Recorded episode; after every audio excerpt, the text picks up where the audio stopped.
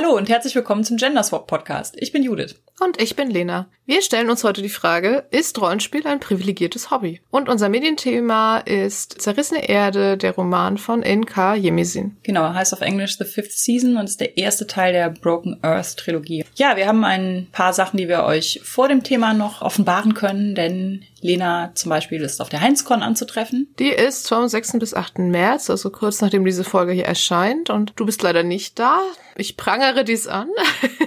Ja, Aber ich auch. bin da. Also wenn ihr auch da seid, dann sagt doch Hallo. Am 28.02. erscheint die 13 gezeichneten Teil 3 das ist dann halt der Abschlussband der Trilogie. Und wir haben eine Premierenlesung hier in Aachen in das Buch in Eilendorf am 14.03. Zufälligerweise auch noch der Gratis-Rollenspieltag. Solltet ihr also am Gratis-Rollenspieltag überraschenderweise nichts zu tun haben und in der Nähe von Aachen wohnen, kommt gerne zur Premierenlesung. Und bestellt alle das Buch. Ich bin schon sehr gespannt drauf. Genau, und ansonsten ist am 14.03. wie gesagt Gratis-Rollenspieltag. Mhm. Ihr findet nochmal den Link zur Homepage mit den gesammelten Aktionen Informationen und teilnehmenden Läden und Vereinen und so weiter in den Show Notes. Und wenn ihr noch nichts zu tun habt am 14.3., dann geht doch hin und spielt ein bisschen und verbreitet das Hobby. Genau, ihr findet da ja auch immer Gratismaterial rund ums Thema Rollenspiel. Wir haben uns dieses Jahr beteiligt, indem wir den Aces in Space Comic von Sarah Burini gedruckt haben und den werdet ihr im Rollenspielladen eures Vertrauens finden. Dann kommen wir jetzt zu unserem Thema. Wir sollten vielleicht vorher mal erläutern, was meinen wir mit dem Thema Privileg? Was ist ein Privileg und Warum gehen wir davon aus, dass auch Rollenspielspielen eins ist? Oder warum stellen wir uns die Frage, ob das so ist? Privilegien ist natürlich ein Begriff, der ganz viel auch in der Diskussion um Marginalisierung und marginalisierte Gruppen auftaucht und dem manche Menschen auch mit erstmal einer Abwehrhaltung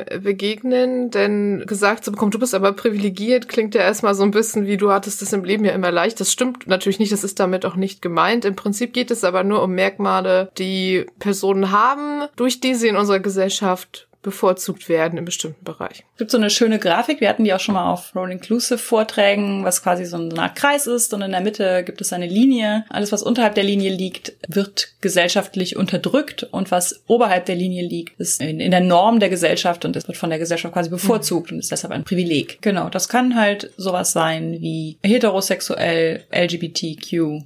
Als Gegensatzpaar, das eine liegt unter der Linie, das andere liegt oberhalb der Linie. Dann gibt es aber auch sowas wie jung und alt. Das heißt, man kann auch davon ausgehen, dass man in irgendeinem Punkt seines Lebens auf jeden Fall unterhalb dieser Linie in bestimmten Bereichen sein wird und in anderen Bereichen oberhalb dieser Linie. Also es ist etwas, was sich durchaus ändert und fluide ist. Ja. Es gibt auch sowas wie zum Beispiel finanzieller Status, stabiles Einkommen, im Gegensatz natürlich zu Armut oder halt keinem stabilen Einkommen, also finanzieller Unsicherheit. Aussehen natürlich, Religiosität. Wenn ihr Lust habt, wir packen das auch mal in die Show Notes. Es gibt auch ein Wie privilegiert bist du Test mit, glaube ich, 100 Aussagen, wo man dann entscheiden kann, ob sie auf einen zutreffen oder nicht. Es ist kein persönliches Vergehen, privilegiert zu sein. Wir können uns auch als Privilegierte dafür stark machen, dass diese Privilegien weniger wichtig werden oder dass Dinge nicht mehr unterhalb dieser Linie stattfinden müssen. Wir möchten in diesem Podcast, wie immer, nicht den Zeigefinger erheben und auf euch deuten und sagen, ihr seid so schlimm privilegiert und wir missbilligen das oder so. Weil wir sind selber ganz schön privilegiert. Oh ja. Wie gesagt, das heißt halt immer nicht, dass man nicht trotzdem Probleme haben kann oder schwer haben kann, aber man wird dann einfach nicht noch zusätzlich diskriminiert, weil man jetzt beispielsweise noch auf Color ist oder eine Behinderung hat. Oder Leute einen für dumm halten, weil man einen Dialekteinschlag hat genau. oder sowas. Ja, das war als Einführung in dieses Thema. Ja, und dann kamen wir irgendwie, ich weiß gar nicht mehr, wie wir drauf kamen, auf die Idee, darüber zu reden, wie ist das eigentlich im Rollenspiel? Ist Rollenspiel ein Hobby für Privilegierte? Und wir wollen uns das angucken, sowohl für Personen, die einfach gerne Rollenspiel spielen, als auch für Personen, die kreativ Rollenspiele erschaffen oder schreiben oder designen möchten. Wir fangen mit dem Spielen an. Wir haben dann mal so heruntergebrochen, was man zum Rollenspiel braucht, beziehungsweise was man generell für Hobbys halt normalerweise aufwenden muss. Und das wären so drei Aspekte, die uns einfallen. Bei vielen Hobbys investiert man eine gewisse Summe Geld. Man investiert natürlich seine Zeit. Und bei vielen Hobbys, nicht allen, braucht man dazu Kontakte beziehungsweise einen Kreis, in dem man das ausübt. Und das ist beim Rollenspiel auch nicht anders. Jetzt ist Rollenspiel natürlich nicht wirklich geldaufwendig.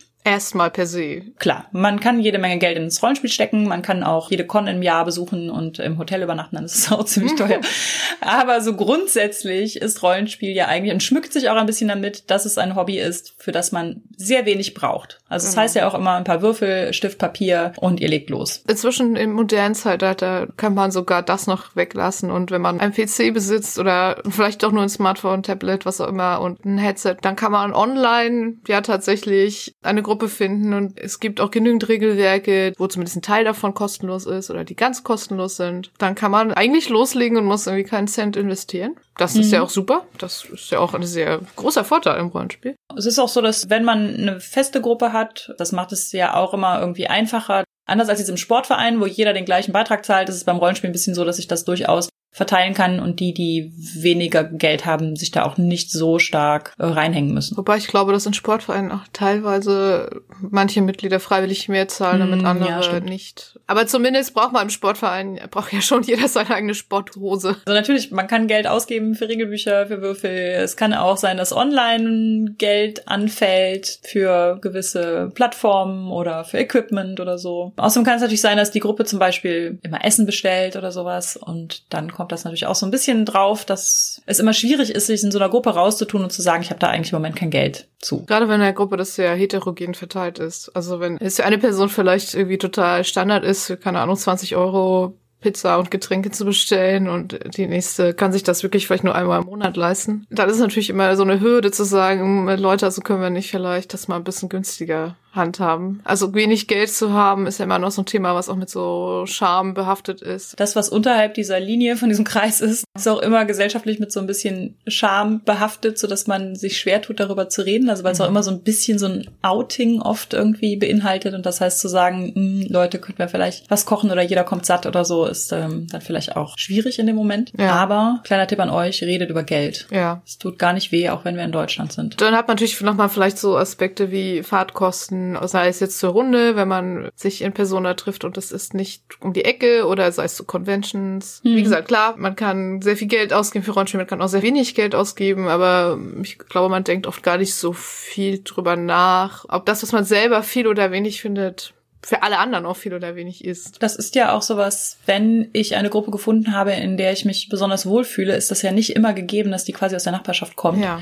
Das heißt, dann können ja tatsächlich höhere Fahrtkosten anfallen, dadurch, dass die Leute aus einer anderen Stadt oder so sich erstmal zusammenfinden müssen. Also das Mhm. gerade in Gruppen, in denen viele in einem bestimmten Klima, in dem sie sich sicher fühlen oder so spielen können, da nimmt man auch dann mal weitere Strecken auf sich. Und das muss natürlich auch nicht jeder. Also da sind wir wieder bei Privilegien. Wenn man viele Privilegien hat, findet man natürlich auch leichter eine Gruppe und es ist natürlich schwieriger, je mehr man marginalisiert ist und sich trotzdem in der Gruppe sicher und wohlfühlen möchte. Also sprich, als weißer, cis, able-bodied Heteromann ist es, glaube ich, nicht so schwer, eine Gruppe zu finden. Da kann man dann vielleicht noch gucken, oh, ich möchte vielleicht eine Gruppe, die auch meinem Spielstil und meinen Vorlieben entspricht, okay. Aber man wird vermutlich nicht reingehen und sagen, oh Mann, ich hoffe, ich finde eine Gruppe, in der ich mich überhaupt wohlfühle und der ich nicht immer, immer so ein ungutes Gefühl habe, dass vielleicht jetzt doch wieder ein homofeindlicher Witz gemacht wird, während ich selber ja queer bin oder in der sowas Unschönes kommt, was mich dann total unwohl, unsicher fühlen lässt. Wenn man einfach nur eine weiße Cis-Frau ist, ist es häufig schwierig in Gruppen, das hören wir auch immer mal wieder, also zum Beispiel in unserem Slack, dass es immer mal wieder schwierig ist, wenn man in einer zum Beispiel rein männlichen Gruppe spielt, anderen klarzumachen, dass man so Stammtischhumor, der voll auf Kosten von Frauen geht, halt dann vielleicht trotzdem nicht so cool findet, auch wenn man mit diesen Menschen Rollenspiel spielen möchte. Und außerdem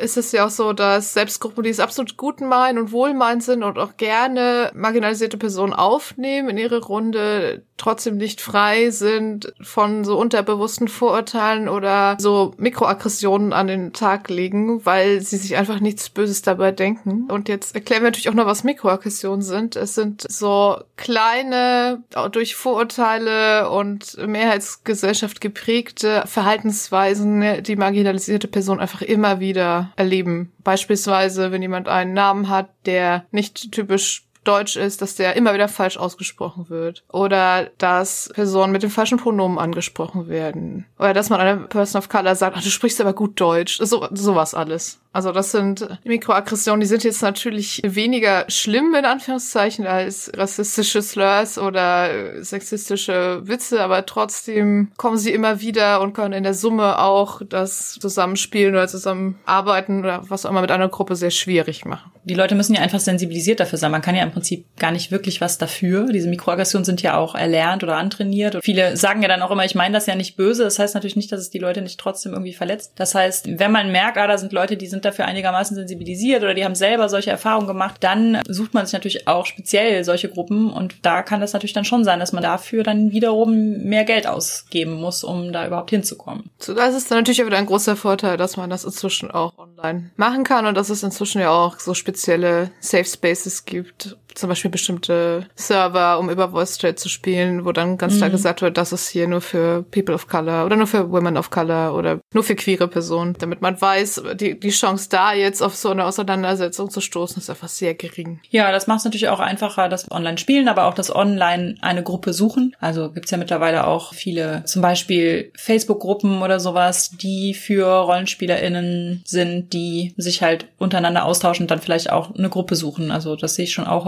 häufiger, dass Leute dann speziell sagen, hier, ich suche im Umkreis Hamburg eine queer-freundliche Gruppe.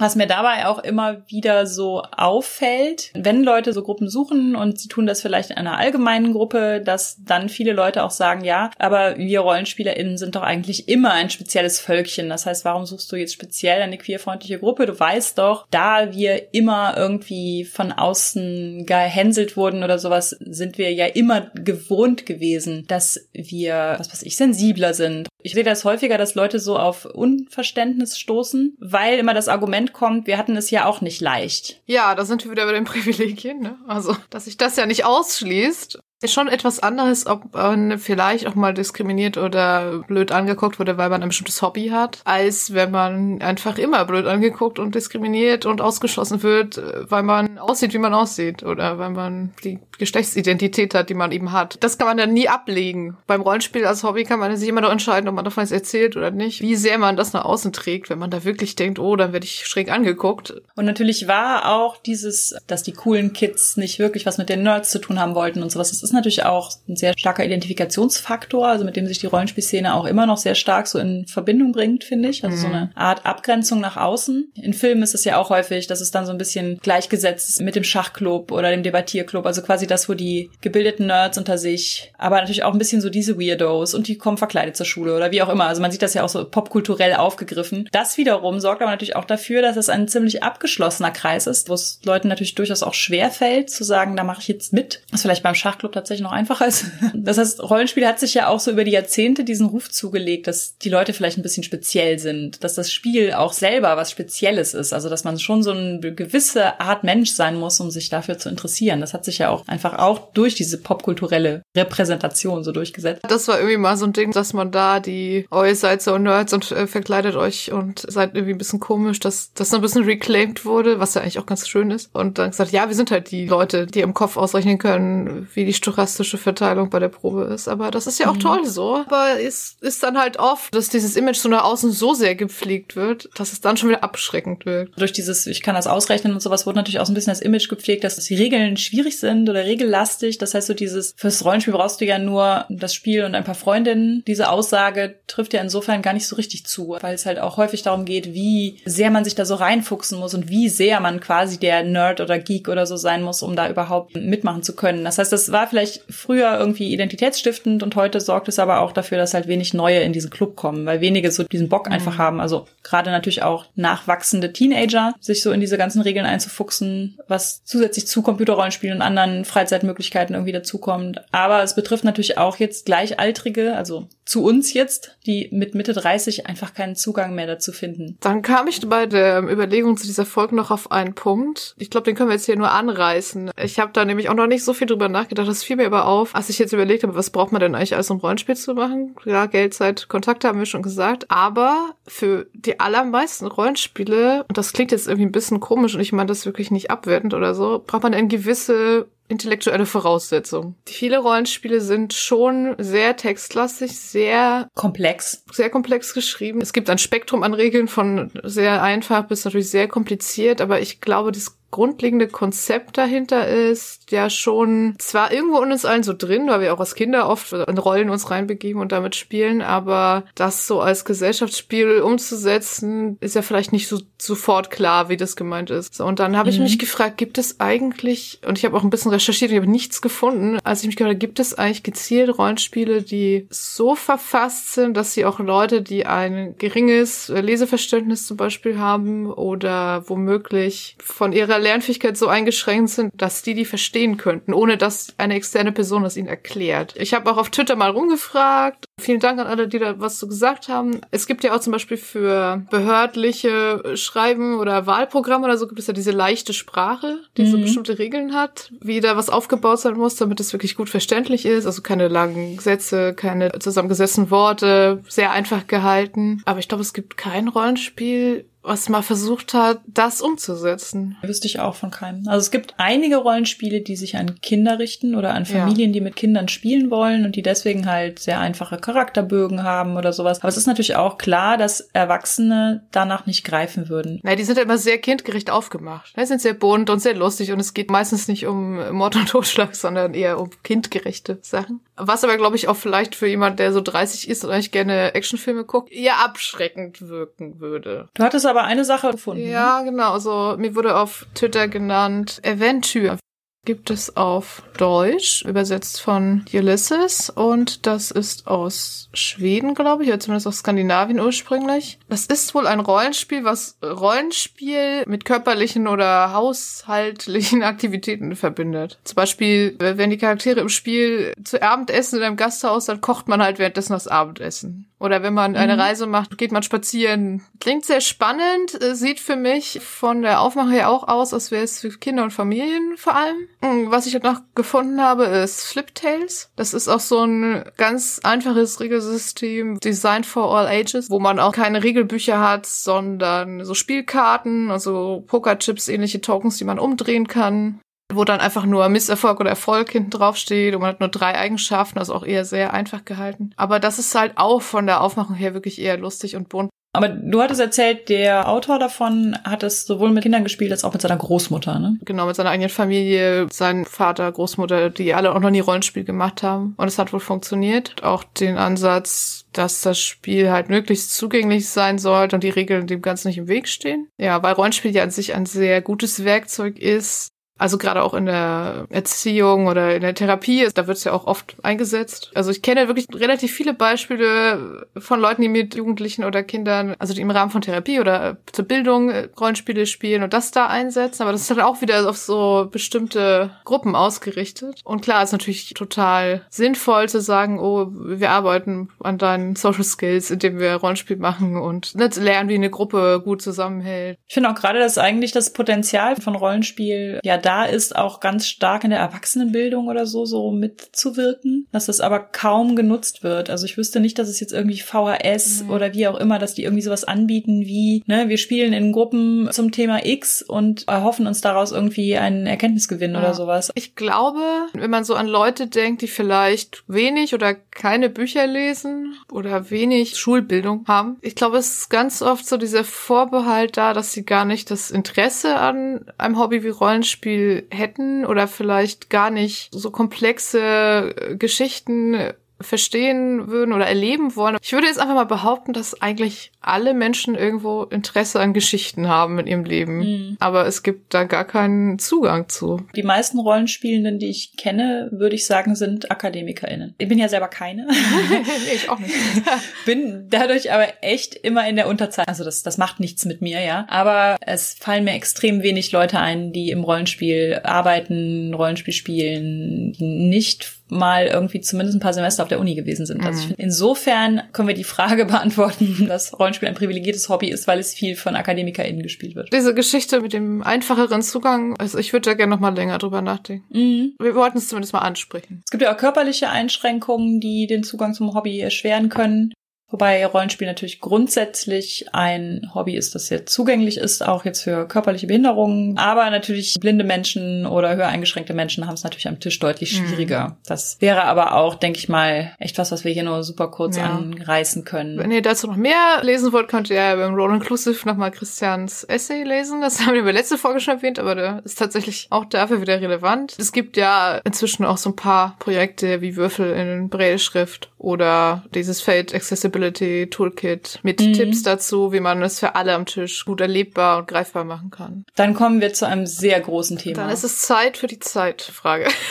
Denn man braucht Zeit fürs Rollenspiel. Man braucht Zeit für das reine Spielen. Das kann ja wöchentlich sein oder monatlich oder wie auch immer. Aber wir sehen ja auch immer viel, gerade in unserem Alter, wenn die Leute weniger Zeit haben, weil sie Jobs haben, die sie sehr fordern oder Familien oder sich um kranke Familienmitglieder kümmern müssen oder so, dass es dann häufig sehr schwierig wird, regelmäßig Rollenspiel zu spielen. Und dazu kommt natürlich auch noch, dass für die Spielleitung die Zeit der Vorbereitung noch dazu kommt. Also das ist sowas, wo ich am meisten eigentlich sehe, dass Leute sich aus dem Hobby ausklinken müssen, weil sie halt entweder in Erwerbssituationen sind, in denen sie jetzt nicht regelmäßig spielen können, weil sie, was weiß ich, Schichten fahren oder Wochenendarbeit oder wie auch immer. Oder dass sie halt in so Care-Arbeit eingebunden sind in der Familie. Und das hat ja auch wieder was mit Privilegien zu tun, ne? Also eine Person mit einem hohen Bildungsabschluss und weiteren privilegierten Merkmalen, die es ihr leicht machen, sich den Job auszusuchen, mehr oder weniger. Die können natürlich aussuchen, ob sie den Job nehmen, wo sie Schichten arbeiten müssen. Mhm. Oder ob sie sagen, ach, ich mache nur 30 Stunden, ich verdiene ja auch so genug, ne? Kriege so viel Gehalt. Das passt schon. Wobei man dann natürlich auch bei den AkademikerInnen diesen sozialen Druck hat, dieses, du musst möglichst viel arbeiten ja, klar. Möglichst viel für die Firma tun. Natürlich, es gibt ja auf jeden Fall auch Leute, die einen gut bezahlten Job haben, wo aber erwartet wird, dass sie 70 Stunden die Woche arbeiten. Das, ja, genau. das ist richtig, aber man kann es sich dann meistens aussuchen, ob man das für immer machen will. Also wenn man natürlich eine Familie hat, ein Haus finanziert oder man muss BAföG beantragen oder einen Studienkredit aufnehmen, den man abzahlen muss, dann muss man natürlich irgendwie das Geld verdienen. Andere haben vielleicht gar nicht die Chance, sich das überhaupt auszusuchen. Wer eine Familie hat, aber auf Mindestlohn arbeitet, da kann man da nicht mehr viel entscheiden, ob man mal weniger machen will. Da hat man womöglich noch einen Zweitjob nebenbei, damit es überhaupt funktioniert. Dieser soziale Mechanismus, dass man auch Leute, die es sich leisten könnten, den Job irgendwie runterzufahren, weniger zu arbeiten, sich dafür mehr Zeit für Leben und Hobbys zu nehmen. Also, dass man selbst diese Leute natürlich irgendwie gesellschaftlich unter Druck setzt. Das ist ja auch, ich denke mal, was, wo wir wieder freudestrahlend auf unsere Toxic Masculinity Folge verweisen können. Und auf unsere bis jetzt noch nicht aufgenommene Kapitalismus Folge. So dieser soziale Druck innerhalb von Firmen sind, ist natürlich immer ein ganz anderes Thema, was einen riesen Rattenschwanz an Erwartungen und sowas hinter sich herzieht. Ja. Also ich finde, da spielt einfach ganz viel eine Rolle, wie sind so die Hierarchien in der Gesellschaft und was wird von wem erwartet und sowas. Darunter leiden natürlich auch Leute, die eine, eine super Ausbildung haben, einen akademischen Abschluss und jetzt einfach wahnsinnig viel, 100.000 im Jahr verdienen oder irgendwie sowas. Aber ja, die hätten natürlich die Wahl. Solange sie zumindest nur sich selbst finanzieren müssen. Dieses Spiel mit dem 80 Stunden die Woche arbeiten und sich dann am besten noch vor den KollegInnen brüsten damit mhm. oder so, das ist ja auch so ein Spiel, was gespielt wird in der Wirtschaft. Und man kann sich besser daraus ausklinken, wenn man eine gute Ausbildung hat ja. und weiß, was man wert ist und einen Job finden würde, wenn man kündigt und ja. sowas. Auch wenn es kacke ist, dass das so durchgeführt wird, so dieses, ja, ich habe ja noch am Wochenende und ja, ich war ja noch bis heute Nacht um drei hier oder sowas. Keine Frage. Das ist ja immer noch sehr gesellschaftlich akzeptiert, dass man möglichst viel Zeit in die Arbeit, in die Erwerbsarbeit investiert und dann ist man erst richtig toll. Ja, der zweite große Punkt der Arbeit ist aber die unbezahlte Care-Arbeit in den Familien. Ja da wird ja im Moment auch, also ich finde, das ist so das Thema 2020. Mhm. Gibt im Moment super viele, super interessante Artikel dazu. Also es ist natürlich ein Thema, das schon super lange existiert und es haben in den 70ern schon Feministinnen über unbezahlte Familien-Care-Arbeit geredet. Aber ich finde, im Moment dringt es so ein bisschen noch aus der FeministInnen-Bubble heraus, vielleicht auch in die normalen Zeitungen und sowas, dass es Artikel dazu gibt. Und ich hoffe, dass sich da vielleicht auch dieses Jahr tatsächlich mehr Leute Gedanken drüber machen. Denn was unbezahlte Familien-Care-Arbeit angeht in Paarbeziehungen von Männern und Frauen, ist ist es halt so, dass Frauen im Moment wahnsinnig viel mehr davon machen. Also das ist ja messbar, da gibt es auch Studien zu, wo Leute halt ihren Anteil an der Arbeit in der Familie minutenweise erfasst haben und sowas. Und es ist halt so, dass Frauen im Prinzip einen Zweitjob hinten dranhängen, egal wie lange ihr Erstjob ist. Also selbst wenn in einer Paarbeziehung beide Teilzeit arbeiten, in ganz vielen Fällen die Frau trotzdem mehr Care-Arbeit macht. Und Care-Arbeit, ja. um das auch nochmal zu erklären, ist halt Haushalt, putzen, kochen, sich um die Kinder kümmern, Hausaufgaben machen, zur Schule bringen, wieder abholen. In manchen Fällen kommt noch sowas dazu wie an, kranke Angehörige pflegen, ob es jetzt die Eltern sind oder wer auch immer. Die Kinder zu den Hobbys fahren mhm. oder dafür sorgen, dass die kranke Mutter zur Therapie kommt oder was auch immer. Also diese Art von Arbeit, die ja unbezahlt ist, die unserer Gesellschaft unfassbar viel bringt. Also es ist ja quasi monetär zu bestimmen, was mhm. der Staat nicht zahlen muss, weil es unbezahlte Arbeit ist, die vor allen Dingen Frauen machen. Diese Arbeit ist halt sehr ungleich verteilt und hat, so wage ich zu behaupten, super viel damit zu tun, dass weniger Frauen als Männer Rollenspiel spielen oder dass Frauen aufhören, Rollenspiel zu spielen, wenn sie Kinder bekommen. Mhm. Äh, wohingegen in einer Mann-Frau-Paarbeziehung halt der Mann oft weiter die Zeit dazu findet. Also das ist gar nichts, wo ich jetzt glaube, da haben die einzelnen Männer und die einzelnen Frauen in diesen Paarbeziehungen versagt, sondern das ist was, was gesellschaftlich einfach ganz, ganz tief in uns drin ist. Diese Annahme, dass die Mutter sich selbst zurücksetzt, dass das auch irgendwie natürlich ist, dass sie das tut. Also das höre ich auch so oft, dieses Natürlichkeitsargument, dass es natürlich ist, dass die Frau das zurückfährt und dass äh, der Mann aber doch ein bisschen Freiraum braucht und generell und er ist ja auch nicht so an das Kind gebunden und der stillt ja nicht. Ich meine, man stillt ein halbes Jahr, ja. Also es ist ja lächerlich, daran festzumachen, wie weit die Frau jetzt alle ihre sozialen Tätigkeiten oder sozialen Kontakte oder wie auch immer runterfährt, weil es die Tatsache gibt, dass Cis-Frauen ihre Kinder stillen. Ich höre das auch wirklich sehr oft, dieses, dem Mann wird zugebilligt, dass er wenigstens, auch wenn er Kinder hat, noch so ein Hobby haben muss, darf, was auch immer. Also ob er jetzt zum Fußball geht oder ob er einmal die Woche zum Rollenspiel geht oder ob er zum Sport geht. Ich höre sehr selten, wie können wir denn gewährleisten, dass die Frau, ich weiß, wir reden jetzt leider gerade sehr binär, ich glaube, in queeren Beziehungen ist es auch anders einfach. Ich höre einfach nie, wie gewährleisten wir denn, dass die Mutter des Kindes dann auch, sobald sie wieder einigermaßen fit ist, noch zu ihrer wöchentlichen, was auch immer, Rollenspielrunde, Yoga-Session, Kochkurs, ich weiß ja. es nicht, Bogenschieß-Hobby gehen kann. Ich finde sowas wie Yoga und so generelles so Body-Shaping-Sport, mhm. ja, ist davon noch mal so ein bisschen ja, ausgenommen. Es ist natürlich schon irgendwie nicht nur toleriert, sondern es wird tatsächlich gesellschaftlich so gefordert, dass du danach möglichst schnell wieder so in Form bist und fit aussiehst. Und so ein Gesundheitsaspekt ist da auch bei. Gesellschaftlich ist es noch irgendwie akzeptiert, wenn auch die Mutter von zwei Kindern sagt, ich muss aber einmal die Woche zum Schwimmen, sonst bringt mein Rücken mich um oder so. Also das ist noch akzeptiert. Ja, ja, aber genau. zu sagen, also ja, jeden zweiten Mittwoch habe ich frei und gehe mit einer Freundin ins Kino. Das ist dann immer so, oh, was? Aber wer passt auf die Kinder auf? Gerade bei diesen regelmäßigen Sachen. Ich habe auch so den Eindruck, dieses ab und an mal irgendwie mit jemandem Kaffee klatsch, das wird total zugebilligt, aber so dieses, ich fahre regelmäßig mal ein Wochenende weg oder sowas, da brechen immer Welten zusammen und Leute fragen, ob die Kinder in der Zeit nicht verwahrlosen oder sowas. Also es war auch zum Beispiel bei meinen Eltern absolut normal, dass mein Vater super viel in sein Hobby Schützenverein investiert hat und meine Mutter halt so einmal im Jahr mit dem Kegelclub weggefahren ist und einmal im Monat kegeln war. Ja. Also wohingegen mein Vater halt dreimal die Woche mindestens mit seinem Hobby ja. unterwegs war. Also es hat sich auch generationsweise geändert, aber die Beobachtung, finde ich, ist immer noch sehr stark. Es ist ja auch sowas, was so gesellschaftlich dann irgendwie impliziert ist, dass wenn es was mit Spielen oder so zu tun hat, ist nicht so dieser Wunsch da, das habe ich für mich allein, sondern das kann ich dann ja mit meiner Familie machen. Also das höre ich auch super häufig, dass es dann nicht so was ist, was man sich so reclaimt als persönliches Vergnügen, was man jetzt einfach nur für sich macht, sondern dass man diesen Wunsch hinter dieser Care-Arbeit zurückstellt. Gerade beim Spielen. Also wenn man sein inneres Kind befriedigt, dann bitte nur, indem man auch noch die äußeren anwesenden Kinder befriedigt. Genau, wir spielen die zusammen eine Runde Monopoly. Nein, nicht Monopoly, das schreckliche Spiel.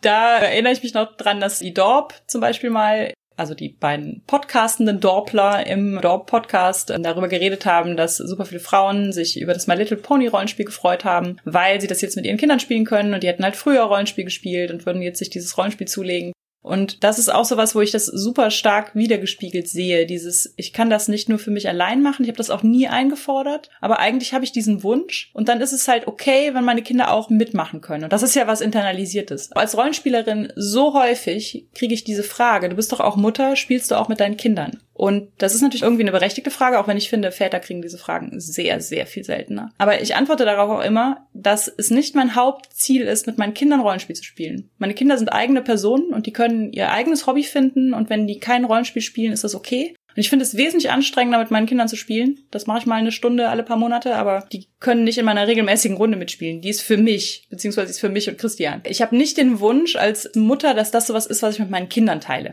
Das ist meins. Das ist mein Hobby. Finde ich auch völlig legitim. Wenn der Mann dreimal die Woche ins Fußballtraining geht, dann fragt ihn doch auch keiner. Nimmst du dann die Kinder mit? Spielst du mit denen dann Fußball? Ja, genau. Also, das ist doch auch ein schönes Hobby, das man zusammen mit Kindern machen kann. Die Frage stellt nee, sich halt gar nicht. Nee. Und genauso wenig, wie ich jetzt bei befreundeten Rollenspielern, die Väter sind, das beobachte, dass Leute fragen, das kommt schon mal vor, aber es kommt wesentlich seltener vor. Das ist doch die Jungsrunde und da spielt man doch so unter sich mit ja. den Männern, die früher auch schon immer und man kennt sich doch schon ewig und Natürlich spielen da nicht die Kinder mit, hallo? Genau, die Jungsrunde, die sich seit der Schulzeit kennt, ne? Was ist denn mit der Mädelsrunde, die sich seit der Schulzeit kennt, die sich dann aber leider 20 Jahre nicht mehr sieht, weil alle nacheinander Kinder kriegen und dann alle erwarten, dass sie ihre Hobbys und ihre Freundschaften einstellen. Yep. Und ich finde auch, also gerade Rollenspiel, da kann man ja wirklich einfach total gut noch weiter mitmachen. Dann spielt man halt bei der Person zu Hause, die gerade ein kleines Kind hat, das Kind ist im Nebenzimmer, wenn es schreit, dann kann man ja nachgucken und mal eine kurze Pause machen, so. Oder man spielt online. Also ich verstehe es, wenn man sagt, wenn das Kind noch echt klein ist und alle zwei Stunden nachts schreit, boah, ich habe gerade kein Gehirn für Rollenspiel, weil ich bin so müde. Das kann ich mhm. verstehen verstehen, aber irgendwann wird das ja hoffentlich dann auch besser. Das kann natürlich schwierig sein. Also ich kenne auch eine ganze Reihe Freundinnen, die ich auch sehr dafür bewundere, dass es immer noch klappt. Also wo in diesen Rollenspielrunden im Laufe der Zeit jetzt schon vier, fünf Kinder geboren wurden von unterschiedlichen Leuten halt und die es immer irgendwie hinbekommen, dass die sich abwechseln und der andere Partner halt spielt abwechselnd dann nur bei Skype mhm. mit oder sowas. Aber das ist natürlich sowas, da kann ich total verstehen, wenn einem das zu mühselig wird, dann hört man damit auf. Ja, aber ich finde, da sind auch dann diejenigen, die keine Kinder haben oder wo die Kinder vielleicht schon älter sind oder was auch immer, irgendwie auch in der Verantwortung Verantwortung. Es ist natürlich ein Hobby und man kann ja niemanden dazu zwingen, da irgendwas zu machen, was ihm oder ihr zu viel ist oder wie auch immer. Aber ich finde, wenn es eine mhm. Runde ist, die gut läuft mit Leuten, die einem am Herzen liegen, dann sollte man nicht sagen, naja, du hast jetzt ein Kind bekommen, dann melde dich mal, wenn es dann wieder geht. So. Weil das wälzt alle Verantwortung auf die Person ab, die sowieso gerade mit ganz viel Stress und neuen Aspekten in ihrem Leben überhäuft wird. Also ich finde auch, wenn Leute Kinder kriegen, dürfen sie bitte weiter am gesellschaftlichen Leben teilnehmen. Und ich finde es schon schräg, wenn dann Leute, die keine Kinder haben,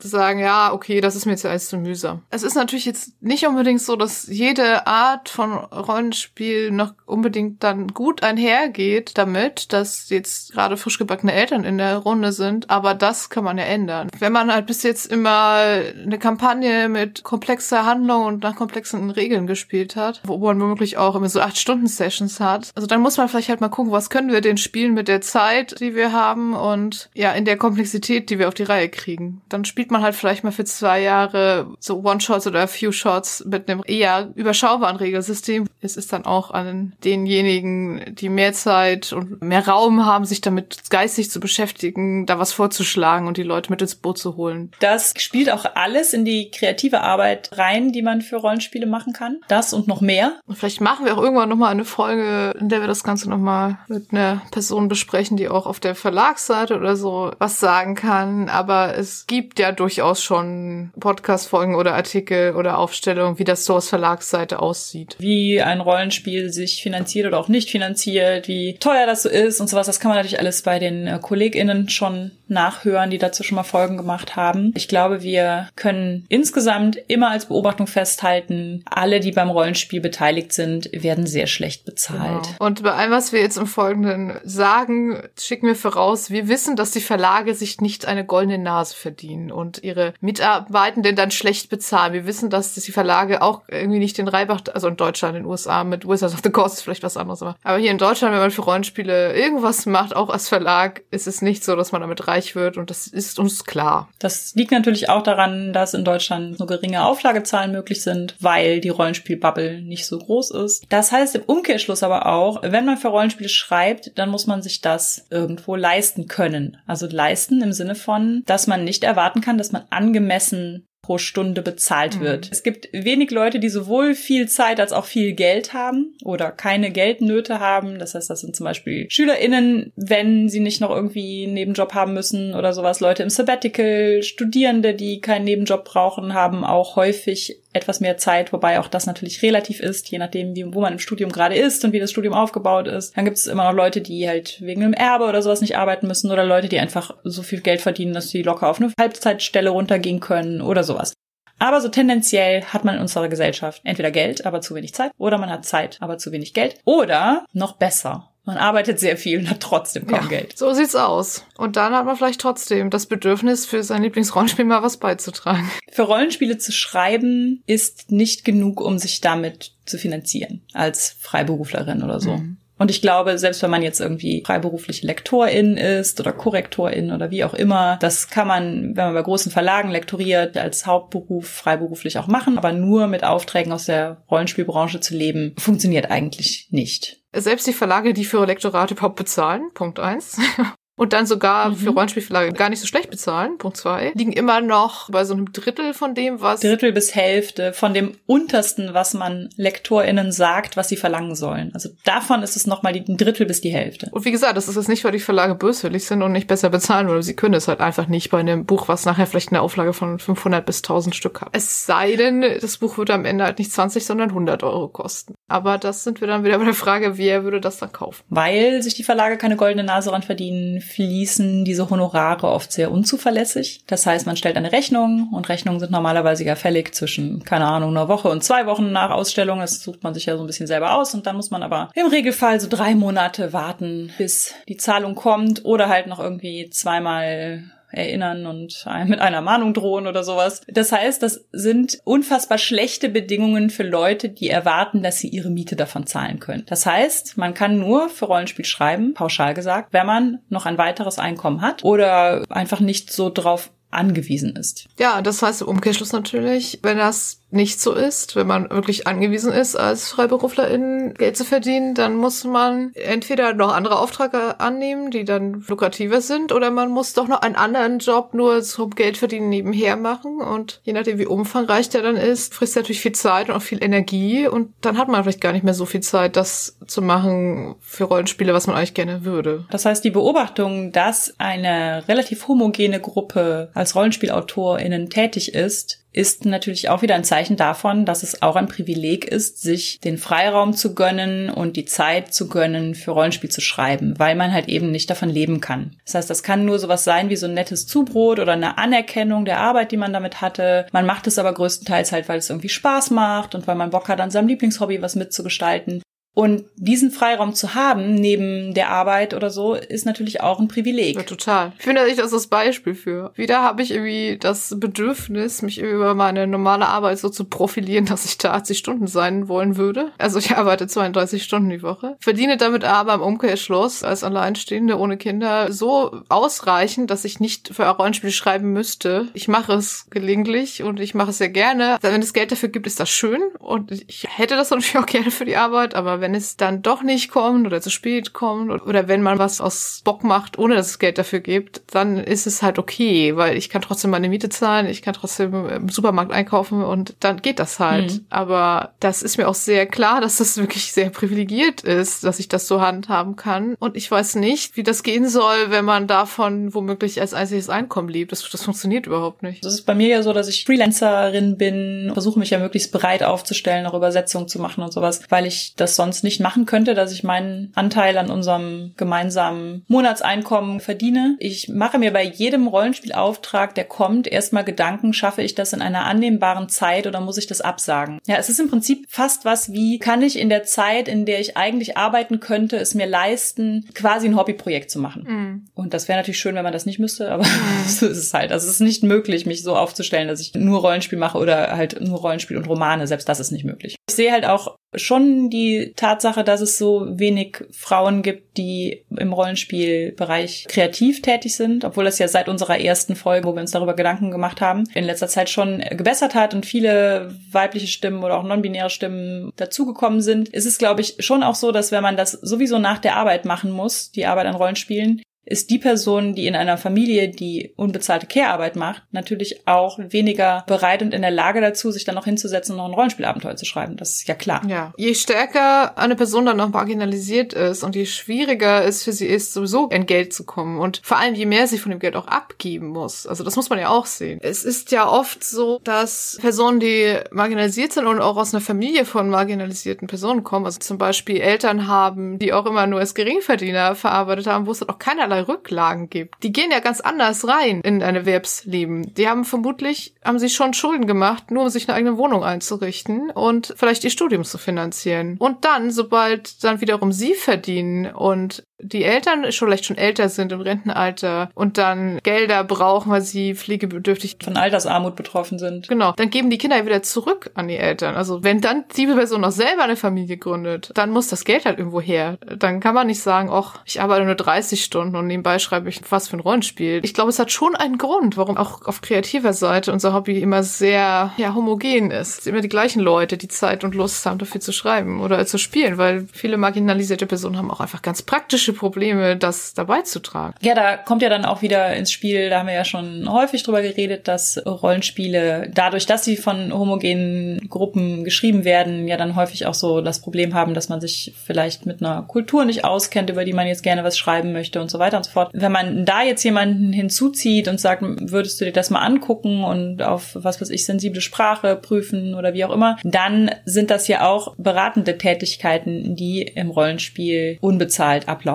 Also oder vielleicht gibt es den Korrektoratssatz. Wenn man die Entscheidung trifft, ah, ich schreibe das jetzt einfach nicht nur so vor mich hin, sondern ich lasse tatsächlich noch mal jemanden, der jetzt irgendwie betroffen ist, drüber gucken, dann ist es auch häufig nur so, dass die Person dann halt ihre erworbenen Kenntnisse, ihre Erfahrungen oder wie auch immer angezapft bekommt und dafür aber im Prinzip nichts zurückerhält, also kein Geld. Also in dem Fall ist es ja einfach Geld, was da glaube ich wichtig ist für Beratungsarbeit. Genau, es gibt natürlich auch, man tauscht Gefallen, so du liest mal meinen Text und ich lese dafür demnächst deinen Text. Gerade unter Kreativen macht man das ja manchmal, dass man so ein bisschen tauscht. Aber ich finde, gerade wenn man die Expertise von den Leuten akquiriert, die in unserer Gesellschaft sowieso am schlechtesten dastehen und die dann nicht mal dafür bezahlt in irgendeiner Form, finde ich schon sehr schwierig. Newsflash, deren Expertise ist halt auch nicht vom Himmel gefallen, nur weil sie zu einer marginalisierten Gruppe gehören. Die haben sich auch damit beschäftigt. Warum denn ein Ausdruck problematisch ist? Warum denn die Reproduktion von bestimmten Klischees schädlich ist? Vielleicht mussten sie sich damit beschäftigen, um ihrem eigenen Lebensrealität besser klarzukommen. Dann einfach zu fragen, ach nur mal kurz eine Frage, du kennst dich damit ja sowieso so gut aus. Ja, aber ja nicht von ungefähr. Und es liegt dir doch bestimmt auch was dran, dass es korrekt ist nachher. Versuch das mal im Anwaltsbüro. Oder beim Steuerberater. Und was natürlich auch ein Punkt ist, sowohl in Rollenspielrunden die halt als Spielende tätig sind, aber auch natürlich bei den Kreativen ist, dass natürlich gewisse Leute, die bereits in diesen Kreisen sind, gewisse andere Leute mitbringen, und auch in diese Kreise reinbringen. Kontakt ist ja auch im, im schaffenden Bereich ein Thema. Und da gibt es ja dieses schöne Wort der homosozialen Reproduktion. Das finde ich ganz wunderbar. Das bezeichnet das Prinzip, dass Menschen oft andere Menschen fördern oder mit ins Boot holen, die ihnen selbst ähnlich sind. Also der etwas ältere cis, hetero, weiße Mann, der für Rollenspiele schreibt, denkt, ach, ich bräuchte noch mal jemanden, der mir was für Thema X schreibt. Wen kenne ich denn? Ach ja, hier, der 20 Jahre jüngere. Sonst ist er eigentlich mir sehr ähnlich und deshalb ist er mir sympathisch. Ich frage den mal, ob er das macht. Und das ist in allen Bereichen im Prinzip so. Also es ist ja belegt, dass das bei Jobinterviews eine große Rolle spielt, dass man einfach sich selber einen Jünger sucht. Bei Beförderung, bei Mentoring-Programmen, bei allem im Prinzip. Es ist auch in der Literatur bei Buchbesprechungen ja immer wieder ein Thema, dass zum Beispiel männliche Rezensenten super häufig Bücher von männlichen Autoren besprechen, die ja in ihrer Lebenswelt schreiben und dann halt die Lebenswelt von zum Beispiel halt schon Frauen dann wiederum als was Fremdes und nicht Normales klassifizieren, wo ja diese ganze Frauenliteratursache herrührt und die Abwertung derselben. Ich verweise auf die Toxic Masculinity Folge. Ja, das ist also sowas, was wir irgendwie ganz selbstverständlich machen, was immer zu beobachten ist, finde ich, was auch eine Rolle spielt bei der Besetzung von Panels auf Rollenspielcons, ja, einfach bei allem möglichen, bei Preisverleihungen, überall. Häufig hat man dann halt sowas wie, es wird irgendwie über, also das ist ja so der absolute Worst Case, wir reden über Diversity im Hobby und vorne sitzen halt äh, drei weiße cis-hetero-Männer oder so und reden darüber. Mhm. Passiert jetzt nicht mehr, aber es gibt durchaus ja so diese Situationen, wo solche Dinge passiert sind. Ja, oder wir reden über Diversity und dann darf auch mal eine Frau oder eine Person of Color mitmachen, aber bei allen anderen Themen dann wieder nicht. Das ist eigentlich noch schlimmer. Ja, es ist anders schlimm, aber ja, man lädt Marginalisierte immer nur ein, um über Marginalisierung zu reden. Ladet sie auch ja. auf alle anderen ne, Diskussionen ein. Da haben sie auch eine andere Perspektive. Was man als Privilegierter, Privilegierte machen kann und was ich auch wirklich, also ich möchte darauf appellieren, dass wir das tun, dass wir das mehr tun. Heißt, wenn wir für irgendwas gefragt werden, für den Platz auf dem Panel oder für ein Interview zu irgendeinem Thema, in dem wir nicht so ganz firm sind oder so, hört euch um, wie das ansonsten so besetzt ist, das Thema, und dann gebt es eventuell weiter. Ich finde das super wichtig, dass wir selber in der Lage sind. Ich würde euch das wirklich hoch anrechnen, wenn wir mehr sagen könnten, ich trete einen Schritt zurück und ich lasse andere vor. Finde ich super wichtig. Es geht natürlich auch für Texte. Also gerade wenn es um Themen geht, die vielleicht total davon profitieren würden, wenn da so Own Voice AutorInnen zu Wort kämen. Also wir gehen, glaube ich, häufig davon aus, dass unser Erfahrungsschatz schon reicht oder unsere Lage, uns in andere Situationen rein zu versetzen und sowas. Und dann höre ich auch ganz häufig so die Frage, ja, aber was soll ich denn als Einzelperson machen? Ja, das. Das kannst du machen. Das und dann natürlich auch lese ich immer mal wieder, aber immer noch zu selten, dass zum Beispiel wenn ein Panel nur mit weißen Männern besetzt ist, dann man sagt, da fahre ich nicht hin, mache ich nicht. Besetzt es divers, mhm. sonst komme ich auch nicht. Das machen Leute schon, das finde ich auch toll, immer wenn es mal gemacht wird, aber immer noch viel zu wenig, dass dann einfach ein deutliches Zeichen kommt an die Organisation des Ganzen. Nee, Leute, so, so nicht. Es ist halt in der ganzen Rollenspielszene so, dass Geld und Zeit und all sowas, Kapital, Kapazitäten und so weiter halt echt eine Riesenrolle spielen. Und wir bringen das auf den Nenner Privileg. Das heißt, wer hat Geld und Kapazitäten, um Veranstaltungen zu organisieren und auch zeitliche Kapazitäten Kapazitäten ne, im Vorfeld, um Räume anzumieten und all sowas. Und wer hat auch das Kapital zum Beispiel, um einen Verlag zu starten? Ist halt wahnsinnig schwer, das zu tun, wenn man nicht privilegiert ist. Das ist im Prinzip unmöglich. Also selbst wenn das jetzt ein Verlag ist, der mit einem ganz kleinen Kapital nur startet oder bei dem halt die Beteiligten super wenig von ihrem eigenen Konto irgendwie noch zuschießen oder was halt größtenteils irgendwie durch Crowdfunding oder so funktioniert, ist es trotzdem alles super schwierig und von der Hürde, dass man dann halt auch noch irgendwie Gewerbe anmelden muss und dann sich mit ganz viel so Steuersachen herumschlagen mhm. muss, ist, das ist in Deutschland sowieso dann eine Hürde, die nicht jeder packt. Deswegen sind diejenigen, die an entscheidenden Stellen sitzen, sowieso immer schon eher privilegierte Personen und die müssen dann halt sensibel genug sein, um dann wenigstens in dem Verlagsprogramm auf ihren Veranstaltungen, in ihren Panels selber zu gucken, dass der diverser ist, als die ja, Verlagsleitung vielleicht ist. Con-Orga ist oder wie auch immer. Ja. Das war jetzt schon eine politische Folge über Rollenspiele.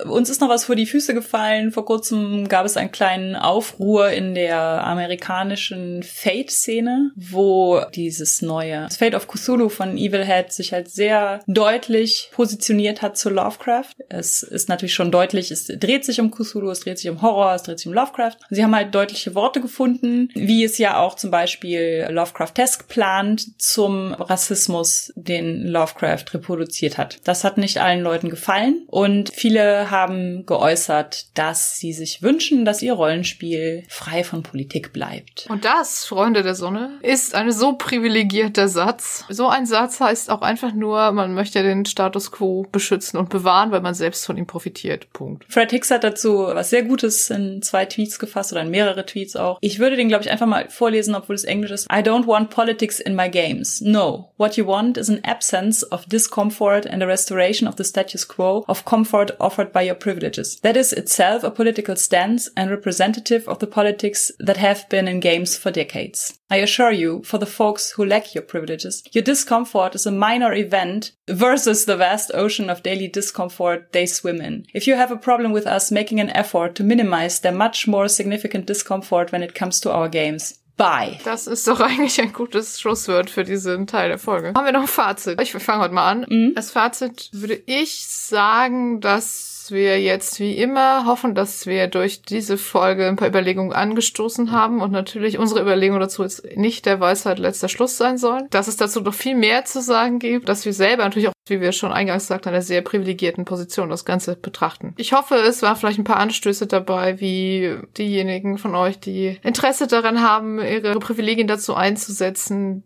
denjenigen zu helfen, die weniger davon haben, das auch praktisch umsetzen können. Das würde ich mir wünschen. So. Cool.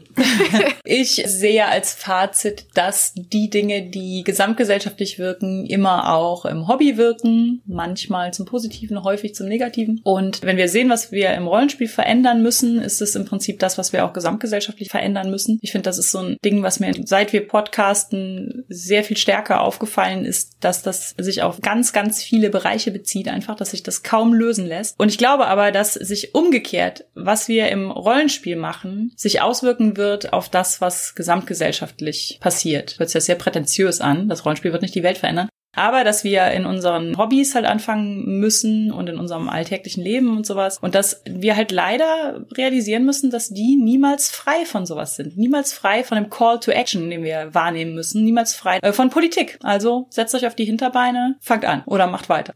Apropos frei von Politik. Sagen wir so, die Buchreihe, die wir besprechen, hatte auch für einen Wirbel gesorgt, der auch durchaus politisch ist. Wenn wir reden über Zerrissene Erde, beziehungsweise The Fifth Season, den ersten Band der Broken Earth Trilogie von N.K. Jemisin. Und N.K. Jemisin war die erste Autorin of Color, die in der Hauptkategorie der Jugos, also diesen Award abgeräumt hat für den ersten Band. Und frei nach dem Motto Hold My Beer hat sie ihn dann in allen drei Jahren hintereinander für alle drei Teile bekommen und ist damit die einzige Person überhaupt, die drei Jahre hintereinander für alle Teile einer Trilogie einen Jugo bekommen hat. Das hat sie auch genutzt, die Aufmerksamkeit, um in ihren Dankesreden dann nochmal nicht nur Danke zu sagen, sondern auch auf bestimmte Umstände hinzuweisen. Also ich liebe diese Dankesreden. Wenn ich mal so richtig down bin, dann höre ich nochmal eine Dankesrede von N.K. Jemisin. Jemisin musste sich natürlich die Anfeindung gefallen lassen, dass es ein Ausdruck der politischen Agenda der Jugos ist, dass man ihr diesen Award drei Jahre hintereinander gegeben hat und dass sie dann nur ein Token ist und dass sie das nur gewonnen hat, weil die Leute jetzt mal irgendwie einer schwarzen Frau drei Jahre hintereinander ein Jugo geben wollten. Wegen der politischen Korrektheit, Judith. Keine Sorge, es stimmt nicht. Alle drei Bücher sind einfach großartig und mit das Beste, was ich in den letzten Jahren gelesen habe und haben diese Auszeichnung absolut verdient. Ja, ich habe erst Band 1 gelesen. Mir hat der erste Band auch ganz großartig gefallen. Äh, Broken Earth ist, finde ich, tatsächlich ein Grenzgang zwischen Science Fiction und Fantasy. Es gibt im ersten Buch drei Storylines, von denen eine, das sollten wir vielleicht als Content-Warnung äh, vorne ansetzen, direkt am Anfang mit dem Mord an einem Kind anfängt. Also nicht, ein Wort wird nicht beschrieben, aber mit einem toten Kind fängt es an. Diese drei Storylines werden alle aus der Sicht von Frauen erzählt und stellen als Setting einen Kontinent vor, der regelmäßig von so seismischen Katastrophen heimgesucht wird, von der sogenannten Fünfzeit, die dafür sorgen, dass es da so postzivilisatorisch anmutet. Also deswegen wirkt es auch, finde ich, anfangs eher wie ein Fantasy-Roman. Es könnte aber dann halt auch in so einer Art Zukunft spielen, die unsere Gegenwart vergessen hat. Ja, also ein bisschen numenera mäßig. Genau, es gibt mehrere Kasten, zu denen die Leute auch so ein bisschen, also gezüchtet werden, so mehr oder weniger. Also, und es gibt halt die Orogenen, die Orogenen sind im Prinzip Magiebegabte, die jedoch, wenn ihre Macht nicht in irgendwelche Bahnen gelenkt wird, damit ganze Dörfer ausradieren können. Ja, die haben irgendeine so Verbindung zu diesen seismischen Aktivitäten und Gestein und der Erde an sich und können die nutzen. Im Prinzip ist es so gewünscht, dass diese Kinder, die Orogene sind, halt nur in diese ausgebildete Gemeinschaft der Orogenen reingeboren werden. Das ist aber nicht immer der Fall. Die werden auch einfach wild irgendwo in Dörfern geboren und wenn dann offenkundig wird, dass ein Kind Orogener ist, Orogene ist, wird das, wenn es Glück hat, recht rechtzeitig gefunden, vom Fulcrum, so heißt diese Institution, und ausgebildet, aber wenn es Pech hat, wird es halt umgebracht. Und man weiß auch nicht so richtig, was die bessere Alternative ist. Also das Fulcrum nutzt die Leute komplett aus und dürfen sich nie frei bewegen und sobald sie irgendwie das Anzeichen zeigen, dass sie nicht mehr kontrollierbar sind, dann tut man schreckliche Dinge mit ihnen. Es ist nicht Hogwarts. Eson, Cyanid und Damaya sind eben die drei Frauen unterschiedlichen Alters, alle drei Orogene und sie sind in verschiedenen Lebenssituationen Situation, müssen aber alle damit fertig werden, dass sie halt diejenigen sind, die von den normalen Menschen angefeindet werden, gehasst werden, ausgenutzt werden, kontrolliert werden. Und es ist natürlich auch so, dass sie tatsächlich brandgefährlich sind. Also gerade je jünger sie halt sind und je unkontrollierter und unkontrollierbarer und sowas, ist es natürlich tatsächlich so, dass man zwischendrin die Situation hat, dass sie halt aus Versehen einfach mal so als Ausbruch einer Emotion mehrere Menschen töten und man sich dann denkt, ja, I see. Außerdem weiß man auch die ganze Zeit nicht so ganz genau, inwieweit das in Verbindung steht mit diesen seismischen Katastrophen dieser Fünfzeit. Denn der Kontinent wird direkt am Anfang eigentlich schon von einer noch nie dagewesenen Fünfzeit auseinandergerissen und es bricht unter den Menschen ein wahrhaft blutrünstiges Chaos aus, was sich natürlich auch besonders in Gewalt auf diese Orogenen auswirkt. Also ich finde das auch sehr interessant. Es geht ja einfach auch um ganz viel um so Gemeinschaftskonstrukte. Die Coms, also so heißen die Orte da, die haben alle ihre Regeln. Was tut man normalerweise? Was tut man in der Fünftzeit, um zu überleben? Und es gibt so alte überlieferte Anleitungen. Schmeißt die Schwachen aus dem Ort und holt euch starke Leute rein und ihr verwaltet das Essen und auch dieses Zusammenspiel von diesem Imperium, was da irgendwie auf diesem Kontinent mal regiert hat und auch immer noch Macht hat und Fulcrum als Städte für die Orogenen und dieser Wächterorden, der die dann wieder überwacht, das ist einfach sehr vielschichtig. Es ist natürlich auch sehr divers. Die Hauptfiguren sind tatsächlich fast alle nicht weiße Personen. Und wenn es mal weiße Personen gibt, dann wird es auch beschrieben. Es werden halt immer Hautfarben beschrieben und nicht nur, oh, der hat braune Haut. Das beschreiben wir jetzt mal, weil alle anderen sind natürlich defaultmäßig weiß, wie das ja in vielen anderen Büchern ja. so ist. Es zeigt halt auch, und das finde ich ist auch wieder sowas, was nur eine Own-Voice-Autorin eigentlich kann, dass es nicht halt so diesen einen schwarzen Charakter gibt oder schwarze Charaktere werden immer auf die gleiche Art und Weise beschrieben, sondern dass da unheimlich divers innerhalb dieses großen Figurenpersonals an schwarzen Charakteren Ja, allein schon die verschiedenen Haarstrukturen, Frisuren und genau, und darüber hinaus, es gibt Trans-Charaktere, es gibt queere Charaktere, es gibt eine sehr schräge, aber irgendwie sehr coole so Dreiecksbeziehung. Oh, und was ich auch spannend fand, da sind wir wieder beim Thema von ihm mit Care-Arbeit. Ich finde, es ist ein sehr interessantes Mütterbild, was sie in dem Buch aufwirft. Also oft wird das ja auch in Büchern so ein bisschen verklärt. Gerade durch die Weise, wie die Kinder auch teilweise entstehen, durch diese Breeder, äh, du musst jetzt mit dem ein Kind machen, weil das ist gut für den Genpool-Geschichte so, ist es irgendwie eine sehr abgeklärte Sicht darauf, dass sich die Personen dann auch nicht unbedingt davon so anketten lassen wollen, dass sie so ein Kind bekommen haben. Und die Mutter-Tochter-Beziehung, um die es unter anderem in dem Buch geht, ist auch einfach super toll umgesetzt. Es ist sprachlich auch unglaublich toll. Ein äh, Storystrang ist komplett in der Du-Perspektive erzählt. Das hat mir nochmal eine Perspektive, ja. also eine Perspektive auf die Du-Perspektive ja, eröffnet. total. Es sind zwischendurch auch immer so Sätze drin, über die man so stolpert. So mhm. Sätze, die einfach über das Buch hinaus so wahr sind. Ich glaube, bis jetzt gibt es zwei Bände auf Deutsch. Der dritte kommt im Juni. Also, Broken Earth, The Hype is Real. Believe the Hype. Lest es alle. das war unsere 20. Folge zum Thema Rollenspiel und Privilegien. Feedback zur Folge lesen wir gerne auf Twitter unter @genderswappod, per Mail an feedback at genderswapped-podcast.de oder als Kommentar auf unserer Homepage www.genderswapped-podcast.de. Wenn ihr unseren Podcast mögt, erzählt euren FreundInnen davon, gebt uns eine positive Bewertung auf iTunes oder spendiert uns einen Kaffee oder schwarzen Tee. Den Coffee-Link findet ihr unter der Folge. Wenn ihr unseren Podcast und andere tolle Projekte von Judith und Christian Vogt unterstützen wollt, dann könnt ihr das auf Patreon tun. Den Link zum Vogt und Friends Patreon findet ihr ebenfalls ebenfalls in den Show Notes. Wir hören uns im April, sagen danke fürs Zuhören und bis zum nächsten danke, Mal. Tschüss.